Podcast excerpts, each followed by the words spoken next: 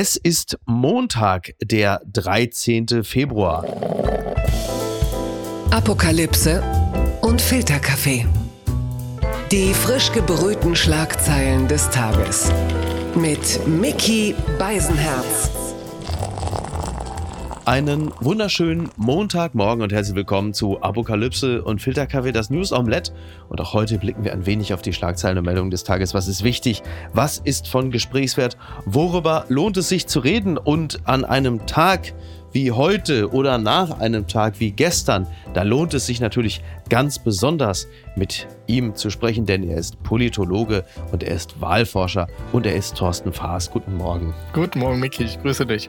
Ich könnte jetzt natürlich mit dir darüber reden, äh, dass du dich äh, bei Studio 9 geoutet hast als FC Bayern-Fan. Das, das hat mich wirklich zutiefst erschüttert. Ich merke es, ich merke es. Es tut mir leid auch. Es tut mir leid. du hast Aber ich stehe dazu. Auch in, in Ausübung deines, du hast einfach ein Faible für positive Ergebnisse, ne? Absolut, absolut. Und ich meine, man muss sich ja an irgendeinem Punkt überlegen, will ich jeden Samstag äh, bitterliche Tränen weinen oder will Ja. ich doch in der Regel eigentlich eine gute Zeit haben? Ja. Und ähm, da muss halt jeder wissen, wie er damit umgeht. Du, also wie gesagt, du kommst aus Rheinland-Pfalz, du hast gesagt, du hast dich gegen Kaiserslautern entschieden. Ein Freund von mir ist äh, Fan von Mainz 05. Ich habe gesagt, der Mann hat Anstand, er hat zwar keine Würde, aber er hat Anstand. Aber das muss man ja selber, das ist ja auch, äh, FC Bayern-Fan, es ist ja auch ein Stück weit immer, sich so ein bisschen den harten Realitäten zu verweigern, ne? wenn man nicht aus der Region, wie man so schön sagt, kommt. Ja, aber ich sag mal so, wir halten auch zum Verein, wenn wir mal Zweiter sind. Ne? Das ist, Das ist ähm, überhaupt klasse. Klasse. Das, das ehrt dich. Komm, ich, Da ich halte es jetzt schon nicht mehr aus, deswegen kommen wir mal Die Schlagzeile des Tages.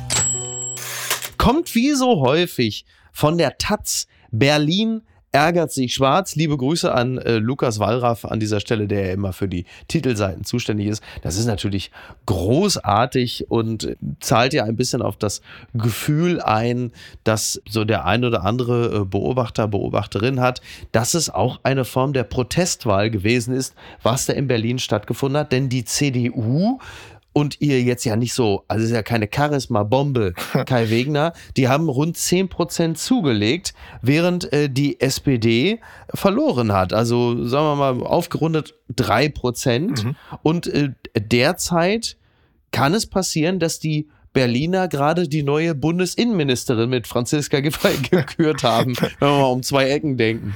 Du bist schon sehr weit in der Zukunft, Michi, Mhm. mal wieder. So Aber tatsächlich erstmal äh, geniale Überschrift in der Tat, weil die CDU es, glaube ich, tatsächlich mit der Kampagne, aber auch mit der Konstellation wirklich, wirklich gut geschafft hat, den Ärger, den gemäßigten Ärger, möchte ich sagen, in ihre Bahnen zu lenken. Ja, wirklich interessant zu sehen, wenn du in Berlin so auch Plakate geguckt hast.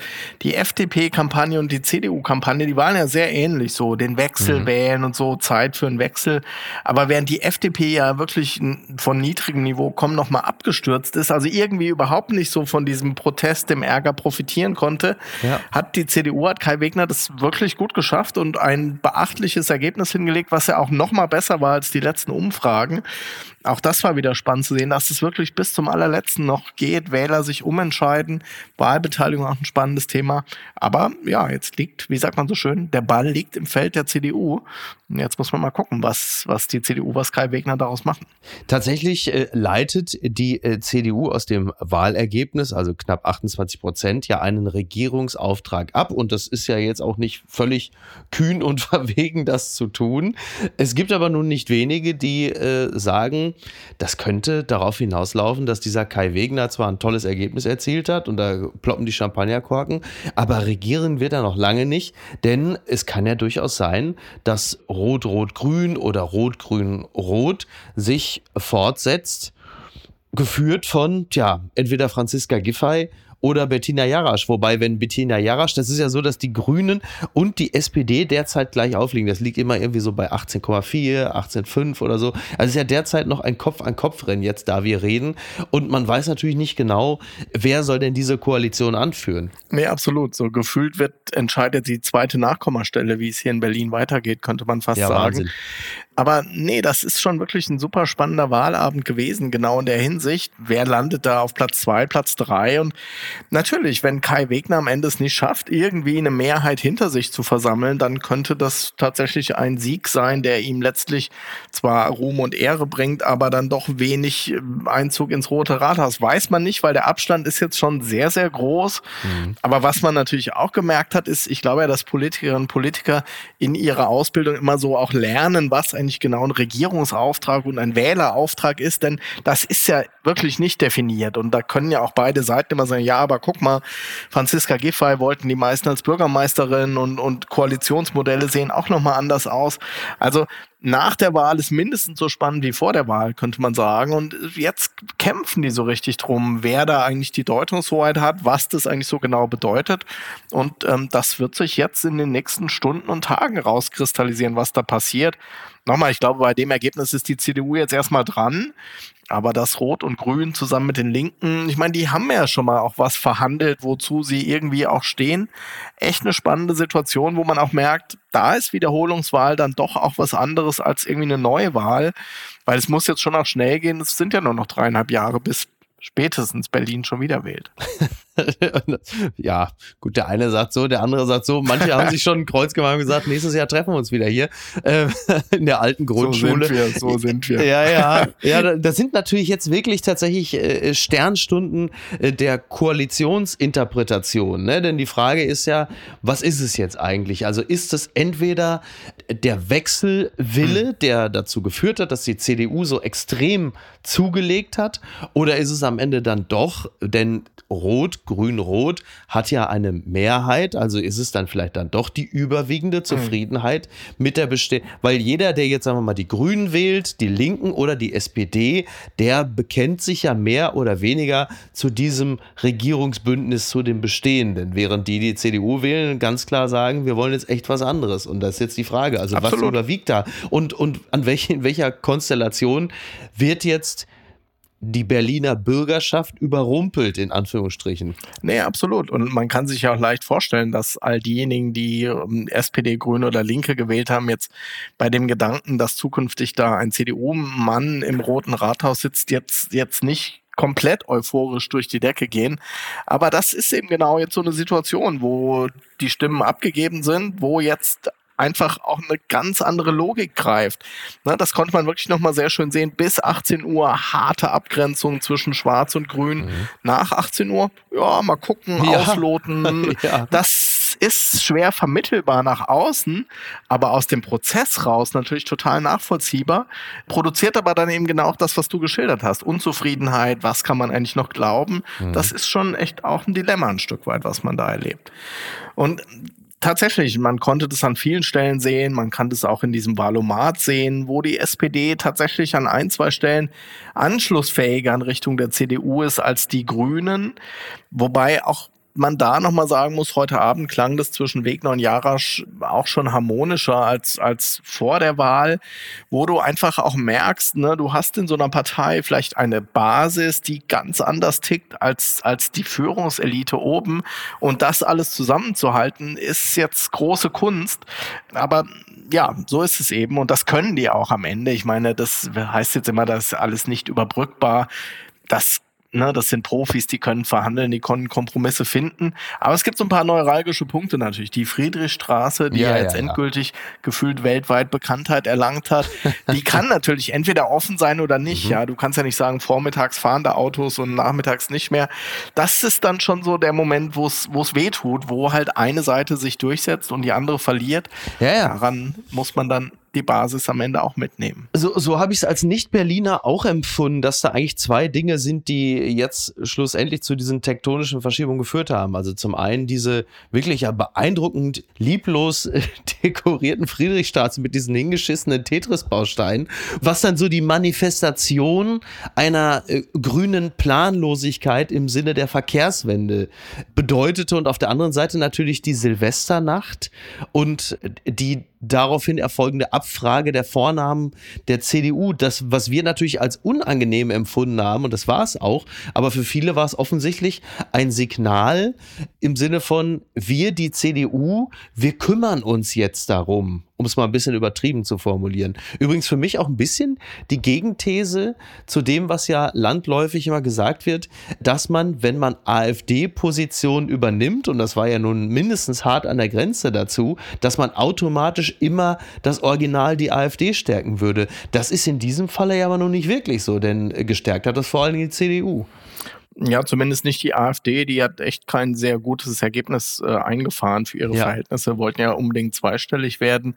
Ähm, tatsächlich hattest du so ein paar Symbolthemen, die einfach auch in diesem kurzen, knackigen Wahlkampf, der war ja auch nicht von langer Hand vorbereitet, der war ja plötzlich irgendwie einfach da, dann war kein Geld da.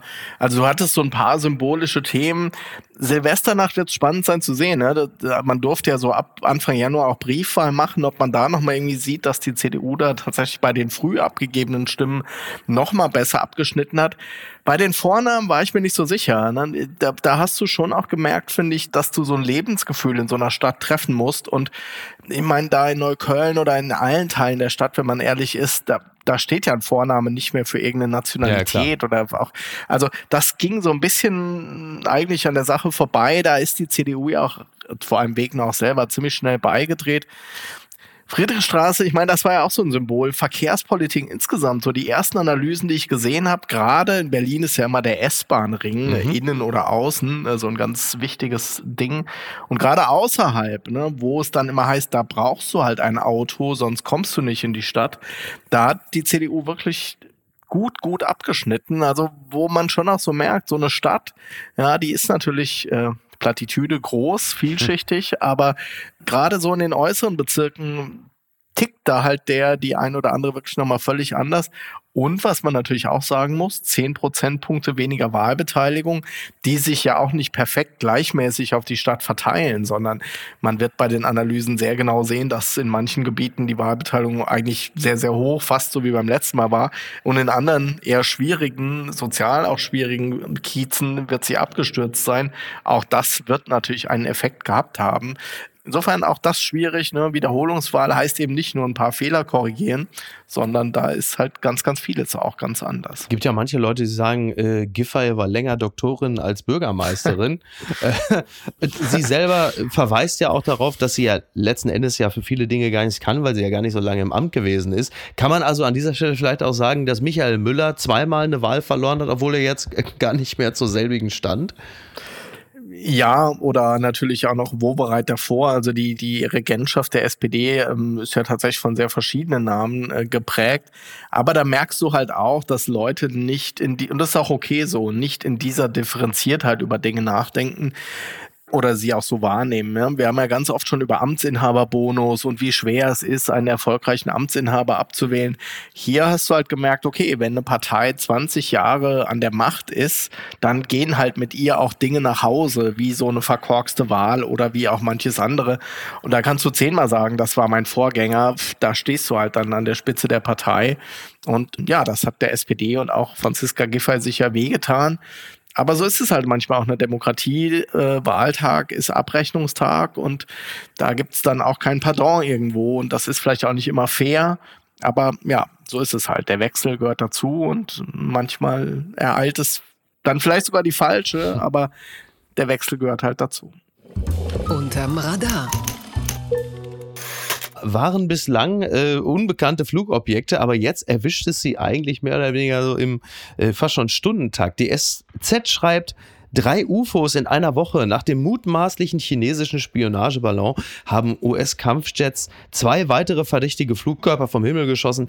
Warum scheint es plötzlich davon zu wimmeln? Ja, und während ich äh, es quasi vorlese, ist es so, dass die USA schon wieder erneut ein Flugobjekt abgeschossen haben. Über dem Michigansee im Norden des Landes, äh, da wurde der Luftraum gesperrt. Eine Medienbericht zufolge ist es im benachbarten Huronsee zu einem weiteren Abschuss eines Flugobjektes gekommen. Und äh, klar, natürlich das, was dann immer passiert bei äh, Twitter, trendet Aliens und UFOs. und ja, die Frage ist, äh, wie häufig werden wir das jetzt erleben und was bedeutet das eigentlich? Also jetzt scheint uns ja wirklich der ganze, der ganze Luftraum scheint ja eine einzige Mongolfiade zu sein. Ja, es ist gut was los, könnte man sagen, über dem amerikanischen Himmel derzeit. Wobei die Umstände ja, glaube ich, sehr, sehr verschiedene mitunter waren. Aber, aber trotzdem, ich meine, man, man merkt schon so, dass äh, China, USA, das ist schon so die neue Achse, die wir da erleben. Und ich glaube, für, für Amerikaner äh, ist so der Gedanke, dass sie da plötzlich irgendwie von fremden Mächten ausspioniert werden, weil die sich ja immer so sicher fühlen zwischen ihren beiden äh, Ozeanen quasi. Das trifft dich schon und ähm, da muss dann auch ein amerikanischer Präsident reagieren. Hat ja einen Moment gezögert, glaube ich, an der Stelle, aber ich finde, man merkt so, weiß nicht, wie es dir geht, aber da bahnt sich so eine wirklich so eine neue, die Welt prägende äh, Auseinandersetzung zwischen zwei neuen Supermächten an und, und ja, die Russen sind eigentlich raus aus diesem Spiel. Erstaunlich, ne? Ja, irgendwie schon. Ähm, ne? Also natürlich perfide irgendwo, wenn man, wenn man an den Krieg dort gerade denkt, aber trotzdem, die neuen Supermächte sind, sind echt USA und China. Und äh, Joe Biden will wahrscheinlich auch Handlungsfähigkeit demonstrieren. Und da könnte man jetzt das Gleichnis von den Kanonen und den Spatzen bemühen, denn diese äh, Ballons sind ja jetzt letzten Endes ja, auch, also würde man jetzt erstmal grundsätzlich sagen, nicht weiter wild. Und lange Zeit flogen sie da ja auch durch den Luftraum. Also das ist jetzt so, dass es so viele Meldungen gibt. Das hat wohl auch damit zu tun, dass äh, das nordamerikanische Militär wegen der äh, Ballons jetzt ihre Filter geöffnet hätten. Das heißt, die haben halt vorher nie nach den Dingern gesucht und jetzt, äh, so wie das ist, wenn man sagt, ich interessiere mich für ein gelbes Auto, sieht man plötzlich nur noch gelbe Autos im Straßenverkehr. Also nicht in der Berliner Friedrichstraße, da nicht, aber ansonsten schon.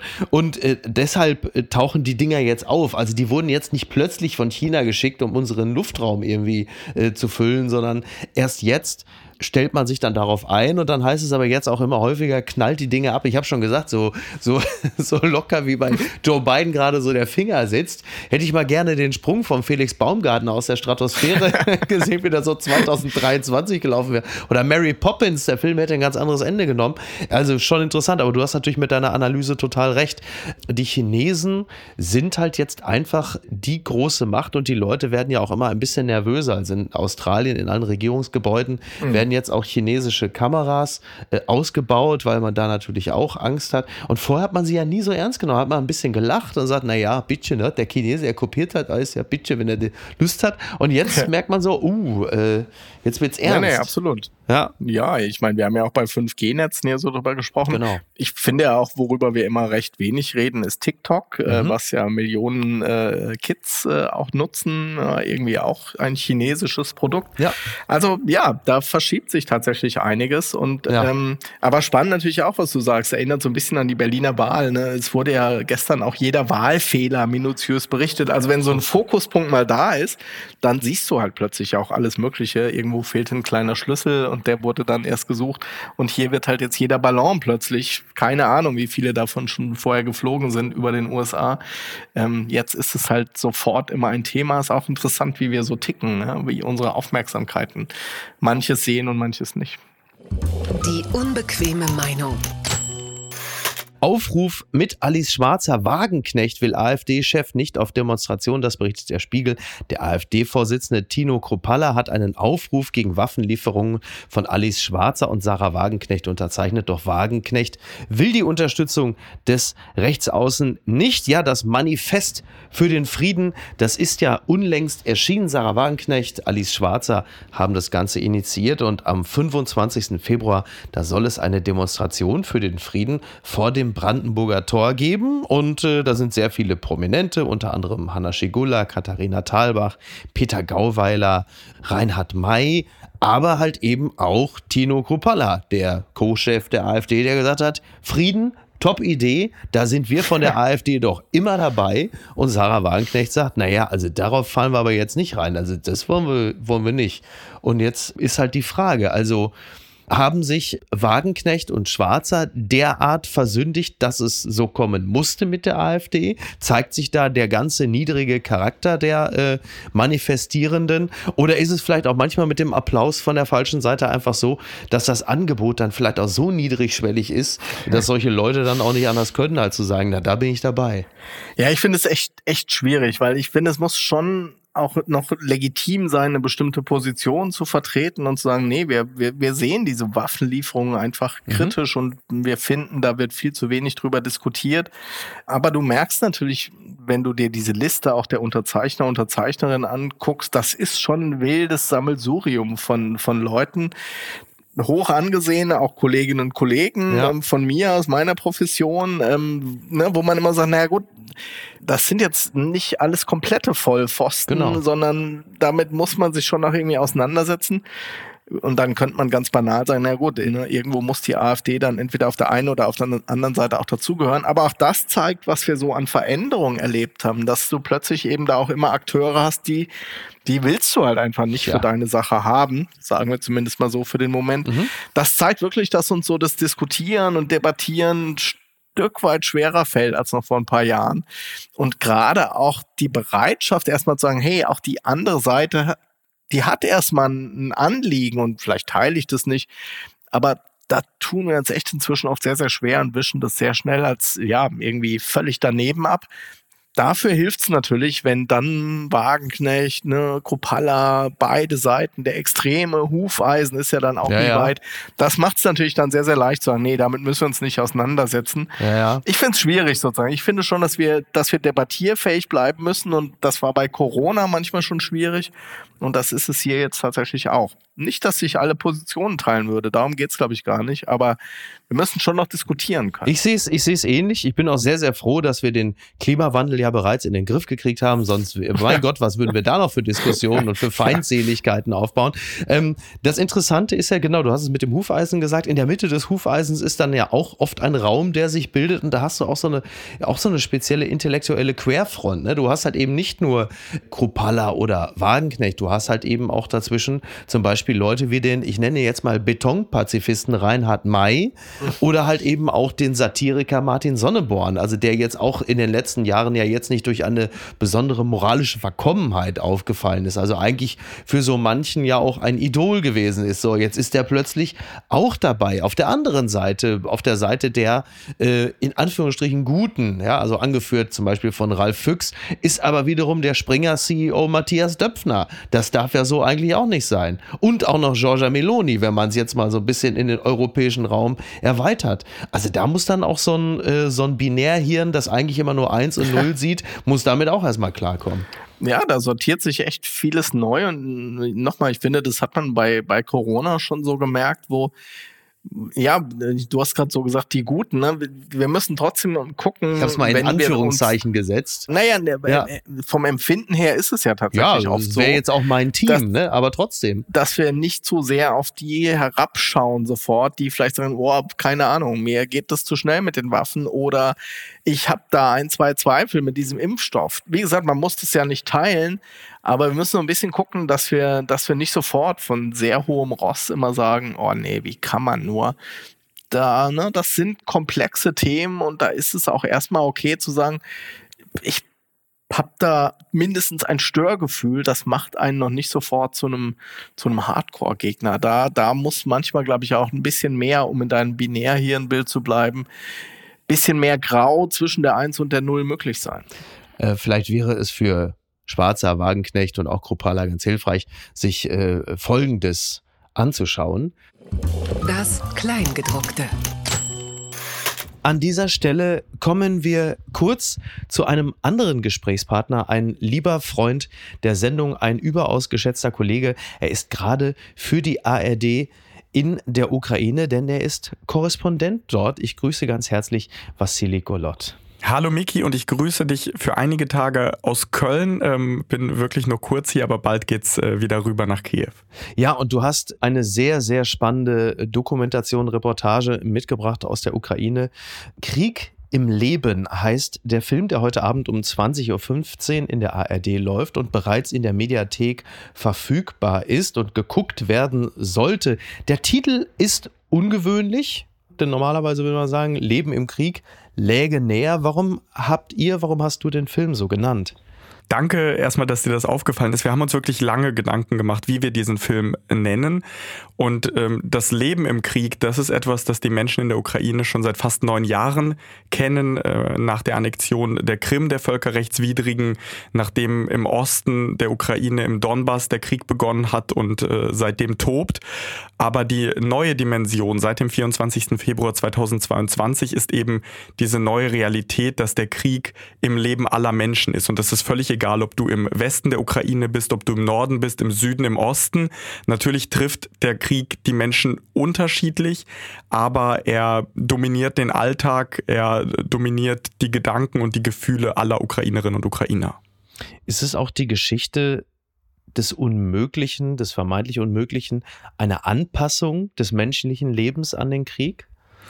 Es ist der Versuch abzubilden, wie die Menschen klarkommen. Die häufigste Frage, die mir über die vergangenen Monate aus Deutschland gestellt wurde, ist, sind die nicht langsam mal kriegsmüde, die, die Menschen in der Ukraine? Und meine Antwort war, nein, sie sind müde und ich habe jetzt für diesen Film gemerkt, sie sind müde davor, Angst zu haben.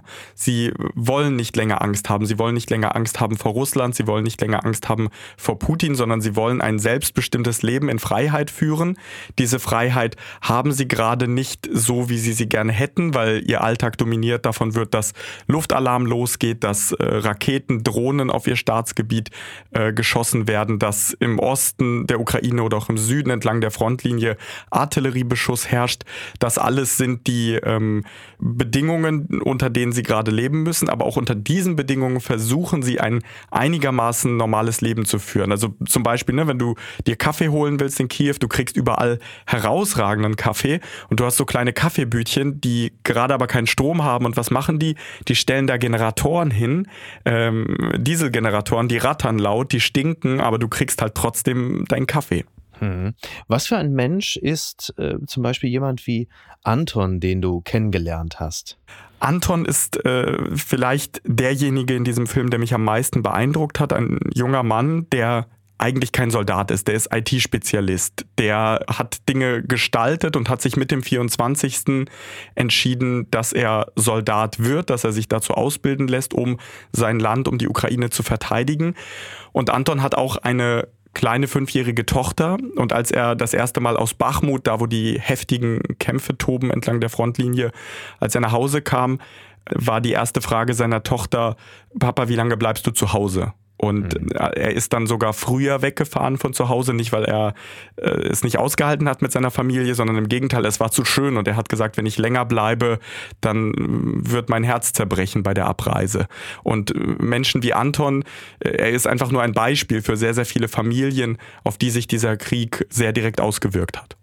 Auf welche Region hast du dich konzentriert bei deiner Reportage? Also warst du jetzt nur im Großraum Kiew oder warst du in Kharkiv oder warst du noch also woanders? Also, Kiew war natürlich sehr wichtig äh, für uns, weil wir äh, zeigen wollten, wie ist das Leben im Herzen äh, der Ukraine in der Stadt, die Putin in kürzester Zeit erobern wollte und es nicht geschafft hat.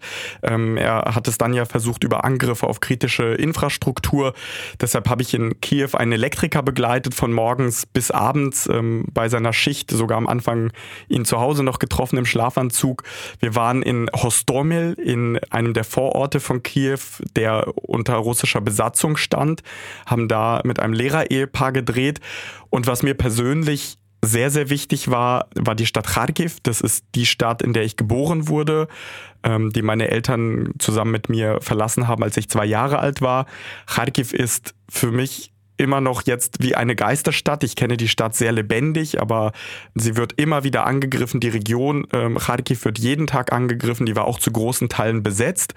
Und auch da habe ich versucht, mir ein Bild davon zu machen, wie die Menschen leben, weil es sich natürlich nochmal von dem unterscheidet. Äh, also es ist nochmal ein, ein etwas direkterer Einfluss, den der Krieg dort auf das Leben der Menschen hat wenn du versuchst, das Ganze gefühlsmäßig zu beschreiben, das Gefühl, dass deine Dokumentation transportiert. Was für ein Gefühl wäre das? Das ist, glaube ich, nicht mit einem Gefühl zu beschreiben. Ähm, es sind mehrere. Also es ist einerseits die Zermürbung. Dieser Krieg ist zermürbend für alle Ukrainerinnen und Ukrainer. Und Es ist ein Zermürbungskrieg nicht nur entlang der Frontlinie, nicht nur ähm, für die ukrainische Wirtschaft, sondern auch für die Gefühlslage der Menschen im Land. Und gleichzeitig habe ich Menschen getroffen, die sehr stark sind. Und mich hat das beeindruckt. Ich habe mit einer Ärztin gesprochen, auch in der Nähe von Kharkiv in Slatine. Das ist ein Dorf, 6000 Einwohner. Dieses Dorf ist nahezu vollständig zerstört. Ähm, da sind nur noch 300 Leute zurückgekehrt. Und eben diese Ärztin, die sagt, das ist mein Job. Ich bin die Ärztin in diesem Dorf und ich muss mich darum kümmern, dass die Menschen, die hier leben, gesund bleiben. Ähm, auch in dieser Lage, auch im Krieg. Und ich habe festgestellt, dass Ärztinnen und äh, Lehrer und der Elektriker und Musiker und alle Menschen, die ich für diesen Film getroffen habe, dass die ihre Stärke daraus ziehen, dass sie anderen helfen. Und ich glaube, das fasst die ukrainische Gesellschaft und die Einstellung der ukrainischen Gesellschaft zum derzeitigen Zeitpunkt ganz gut zusammen. Ich bin sehr gespannt auf den Film. Ich bin sehr gespannt auf die Menschen, die du kennengelernt hast und die du uns näher bringen wirst. Und äh, bin mir sicher, dass sehr, sehr viele Menschen das äh, schauen werden, egal ob um 20.15 Uhr in der ARD oder bereits in der Mediathek. Viel ähm, Erfolg für den Film und äh, dank dir, Vassili. Danke, Miki. Morgen vielleicht schon der Skandal des Tages. Antrag abgelehnt, einen Artikel in der Taz. Es geht um einen von der Abschiebung bedrohten Vietnamesen. Pham Phi Son, seine Frau und seine Tochter müssen aus Deutschland ausreisen. Die sächsische Härtefallkommission hat seinen Antrag abgelehnt. Ja, es äh, geht um die Familie des eben genannten und das humanitäre Bleiberecht wurde am Freitag abgelehnt. Sie entschied nach intensiver Beratung mehrheitlich, dass kein Härtefall vorliegt, hieß es aus Dresden, eine Begründung erfolgte nicht. Die Kommission tagt vertraulich. Damit sind Son, seine Frau und die sechsjährige Tochter Emilia ausreisepflichtig. Also Famfi Son kam 1987 als Vertragsarbeiter in die DDR und lebte als unbescholtener Bürger in Chemnitz. Er arbeitete sein halbes Leben in der Gastronomie und hatte eine unbefristete Aufenthaltserlaubnis. 2016 machte er einen Fehler. Er verlängerte seinen Vietnam-Urlaub aus gesundheitlichen Gründen auf neun Monate. Erlaubt sind allerdings maximal sechs Monate. Sonst erlischt das Aufenthaltsrecht. Dann ging es noch ein bisschen hin hin und her.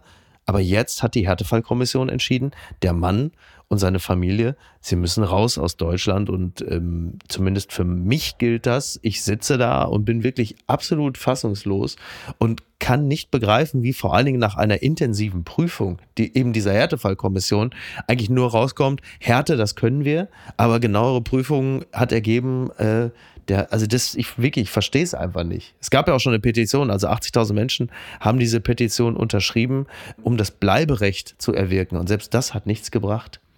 Da würde wahrscheinlich selbst Friedrich Merz sagen, äh, der Mann muss bleiben. Ja, zumal er ja wahrscheinlich zu den äh, gut integrierten auch zählt, was ja, was ja immer so ein Argument dann ist. Nee, ich meine, da merkst du halt auch nochmal, dass ne, man kann Dinge abstrakt diskutieren, aber wenn, wenn dann so ein Einzelfall, der, der ja echt ein Härtefall ist, wenn man das so hört, das ist halt sofort nochmal was ganz anderes. Da hast du halt so eine Familie vor Augen, ähm, ähm, der jetzt irgendein Schicksal droht, das man sich gar nicht vorstellen will ja. wirklich schwer nachvollziehbar. Ne? Man, man hat die Debatten nicht verfolgt, die die da geführt haben. Wahrscheinlich auch gute Gründe, dass es nicht öffentlich wird, was die da wie mhm. diskutieren, damit die so einen Raum haben. Aber es wirkt sehr, sehr seltsam und, und schwer nachvollziehbar, was die da entschieden haben. Ja, absolut. Also es ist wohl so, dass die Familie noch die Chance hätte, den Petitionsausschuss im Sächsischen Landtag anzurufen. Allerdings hat die CDU bereits erklärt, so einen Antrag nicht zu unterstützen. Sie hat dort mit der AfD gemeinsam eine rechnerische Mehrheit. Somit bleibt der Familie als letzter Ausweg das Kirchenasyl. Sie sind gläubige Katholiken, also das auch noch. Ob das neue Chancenaufenthaltsrecht greift, ist wenig wahrscheinlich. Da würde man sich natürlich jetzt wirklich wünschen, dass die Innenministerin, sie ist es ja noch, Nancy Faeser sagt so, jetzt Freunde, so wie Schröder das früher mal gemacht hat. Kommen Sie mal her, geben Sie mal Ihre Nummer, ich kümmere mich persönlich darum. Also wirklich, also wenn da irgendwie noch was dran zu drehen ist, dann bitte. Das kann ja echt nicht sein. Ja nichts hinzuzufügen. Woanders ist es auch beschissen.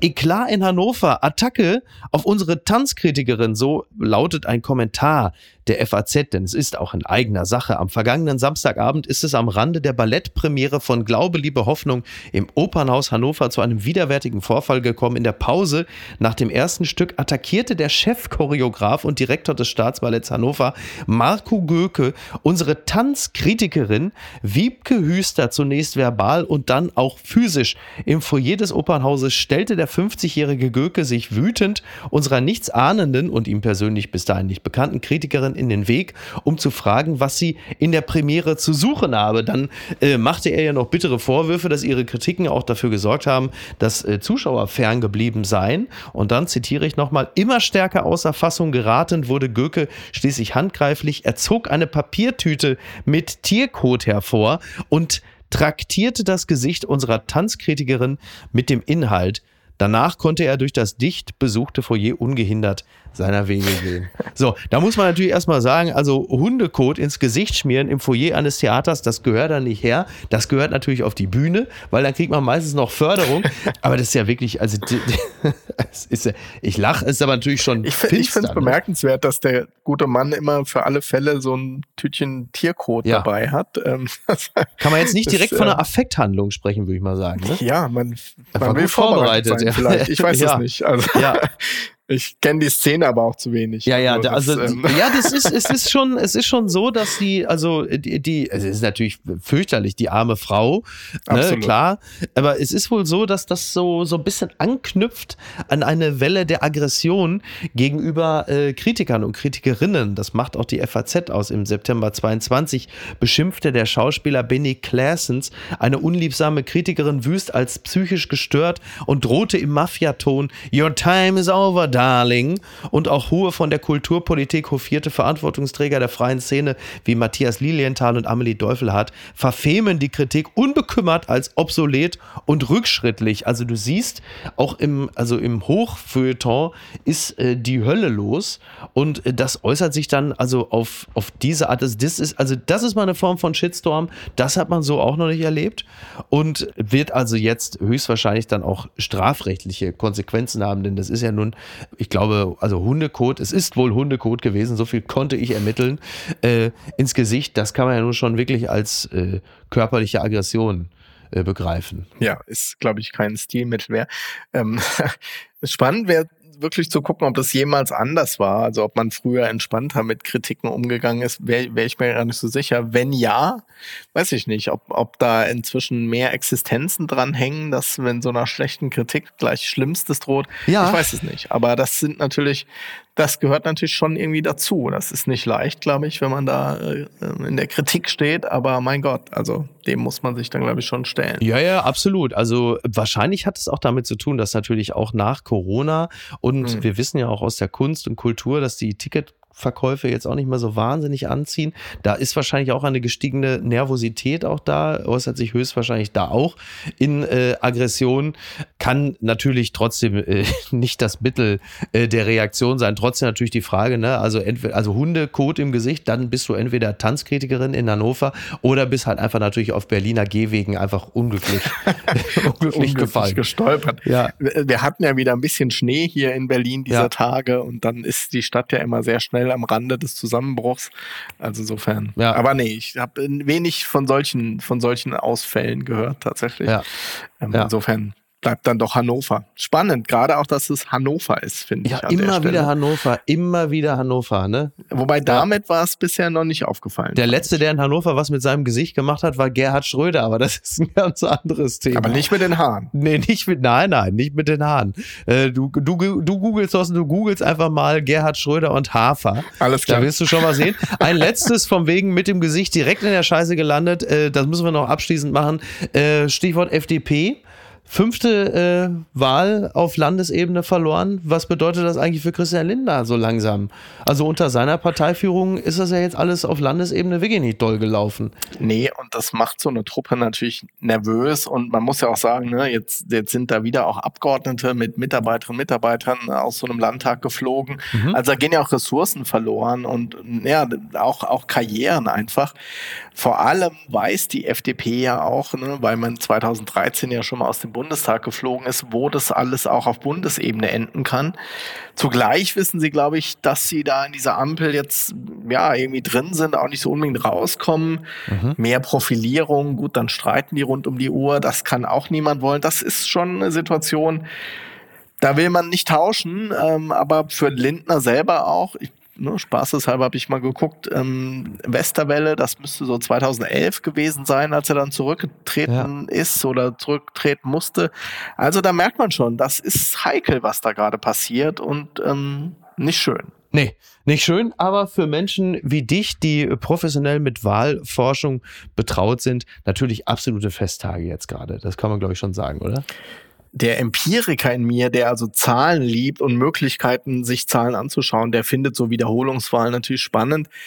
Ich hätte trotzdem gerne darauf verzichtet, weil äh, Wiederholungswahl heißt ja, da ist irgendwie echt was schiefgelaufen und, und rund um Wahlen will man eigentlich echt nicht, dass Dinge schieflaufen. Da muss man echt schon drauf vertrauen können. Du hast ja auch gesehen, wenn du durch Berlin gefahren bist, die AfD hat ja auch plakatiert, dank uns jetzt doch wieder mhm. faire, freie Wahlen. Das fällt ja alles nicht in luftleeren Raum, sondern ne, Brasilien, USA, Parlamente würden, wurden gestürmt. Warum? Weil man gesagt hat, oh, mit den Wahlen, das klappt da alles nicht so. Ich war echt froh, dass diesmal alles gut geklappt hat, so dass man echt sagen kann, gut, das war jetzt einmal selbst für Berlin eine einmalige Ausnahme und, und eigentlich funktionieren Wahlen aber, denn da muss man schon muss man schon darauf vertrauen können. Thorsten, ich danke dir ganz herzlich. Freue mich, wenn du demnächst wieder bei uns zu Gast bist. Und jetzt äh, erhol dich erstmal. Immer ein Vergnügen. Danke dir. Ciao, ciao. Tschüss, mach's gut. Ciao. Danke. Apokalypse und Filtercafé ist eine Studio Bummens Produktion mit freundlicher Unterstützung der Florida Entertainment. Redaktion Niki Hassania. Executive Producer Tobias Baukhage. Produktion Hannah Marahiel. Ton und Schnitt Niki Fränking.